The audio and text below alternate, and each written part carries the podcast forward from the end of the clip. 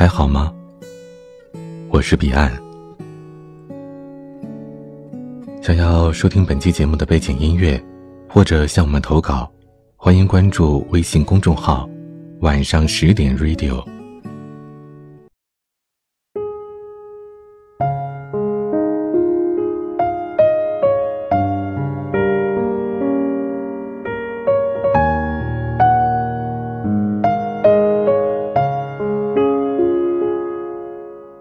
有时候，生活中诸多不顺，并不是你无能为力，而恰恰是因为你的立场不够坚定，态度过于柔和，说话太过谦逊。去年因为工作量不太多，大多数时间都坐在电脑前刷微博、玩微信、浏览网页。时间久了，新鲜感退却。我变得坐立不安，总想找点有意义的事情来充实自己。思前想后，我态度诚恳的联系广告行业的朋友，尝试讨点兼职设计的工作来充盈时间。我的想法很快得到了验证，一个还算铁的朋友愿意与我合作。随着大量的设计任务。我变得忙碌了起来，似乎有着用不完的干劲儿，很想做出点事业来。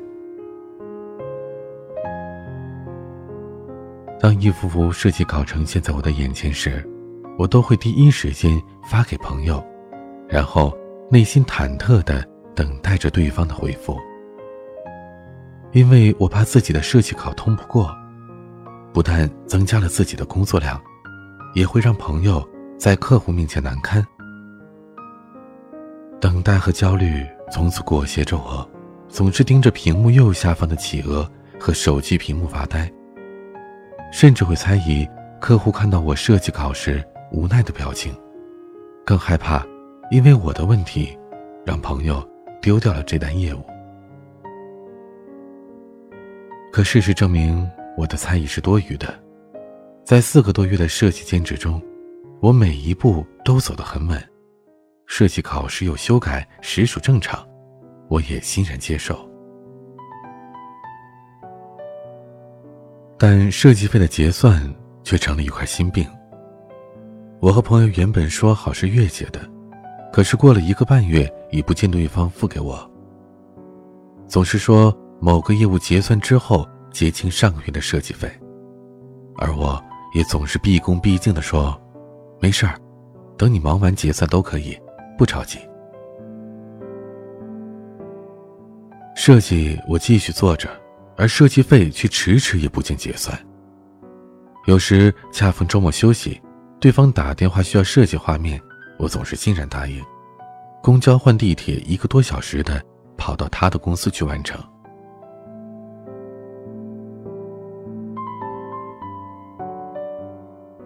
做到三个月的时候，我依旧没有拿到一份设计费，我也怕得罪对方，所以依然难以启齿索要这笔钱。如果遇到对方提及到设计费，我还是一副很大方的样子，说着同样的话，而内心却埋怨着他不守信。当然，对方的承诺也会适时的更改措辞。记得有次他跟我说，某集团的账结下来了，这两天将把支票兑换之后结付前面的设计费。为了督促他结算给我，两天之后我在朋友圈发了一条说说，大概的内容是：想想就开心，好多钱呐，快快快快来到我的口袋里。然而过了一周，他发需要设计的东西给我时，顺口说。之前那张是空头支票，银行已经着手查这件事儿了。我依旧相信他说的是实话，简单的问了几句就没了下文。我继续做着设计，我相信他的人品，大小也是个老板，赖我几千块钱这种事儿，我想也没想过。只是接下来的事情，让我有点猝不及防。公司对接人换成了业务员之后，他便开始玩消失了。大概过了半个月的时间，我试图用稀松平常的聊天方式给他发了一条类似嘘寒问暖的信息，而三天之后，他给我的回答是：老家发洪水了，自己困在家乡出不来，然后又发了几张遇难环境的照片。出了这种事儿，内心深处还是很阵痛。假如再提钱的事儿，就是自己不知趣了。结算这件事儿，再一次被搁浅了。他回来之后给了我一个下马威，没等我开口去找他时，他则告诉我说，他和他女朋友分手了，现金全部当做了分手费给了对方，让我再等段时间。好吧，我都相信他 n 次了，也不差。在相信这 n 加一次。不过这次的等待，我却极其伤心，时不时的发短信安抚他。或许是我的伎俩被他戳破，也许是他抓住的脾性，想继续的意图再拖。这次，他要了我的银行账号，而我则像神经病一般的从早到晚的都在打银行电话查账，可是那余额依然是不增不减。直到这时，我才意识到。自己一直被他当猴耍，感觉自己之前处处为他着想、处处体谅他的行为，简直愚蠢到了极点。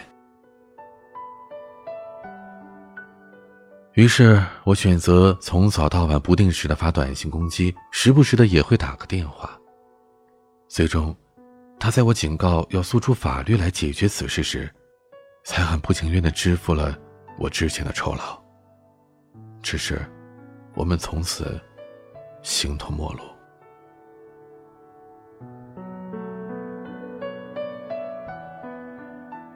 一件简单的小事儿，足以洞穿一个人的品行，也能够映射出自己的软肋。这就是人生吧，我们都没有未卜先知的能力，只有在实践中得出真理。有时候，你越是毕恭毕敬的对待一个人，他就越是看不起你。甚至将你的恭维理解成了懦弱，将你的虔诚蹂躏的理所当然，将你的付出视作顺其自然。所以，别一味的点头哈腰，动摇自己的立场，打乱自己的人生计划；也别一味的忍气吞声，出卖自己的思想，被人牵着鼻子走。因此。但凡你觉得不亏欠于人的事，就应该理直气壮的直起腰身，坚定自己的立场。但凡人道主义上没有意义的事，就不应该降低身份，贬低所持态度，低声下气祈求达到目的。即便用这种拙劣的方法达到了你想要的过程，而结果也会让你大失所望的。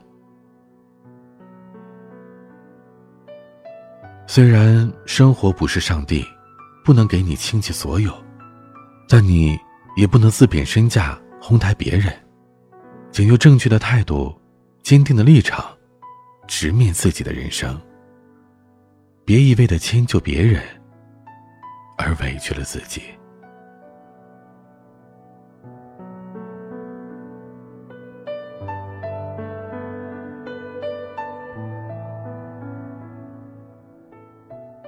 阅读原文或收听更多节目，欢迎关注微信公众号 DJ 彼岸。如果你有任何感情方面的问题想要咨询或者求助，同样欢迎关注 DJ 彼岸的公众号，在上面给我留言。我是彼岸，晚安。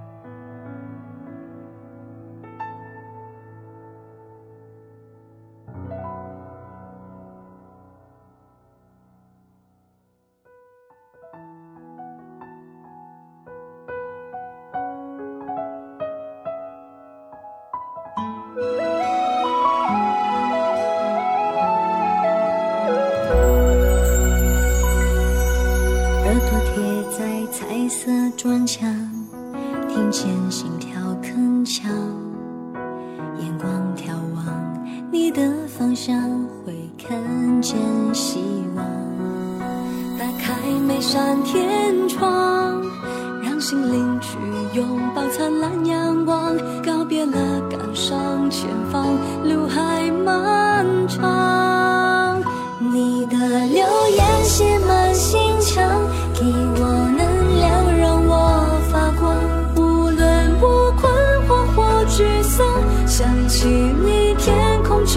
晴朗你。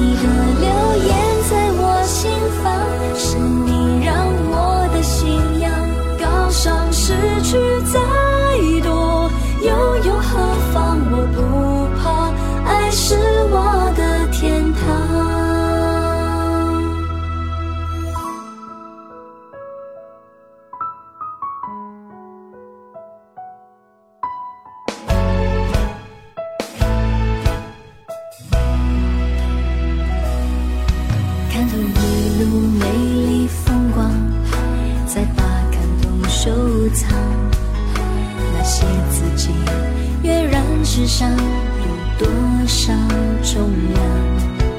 在遥远的地方你当时写下的每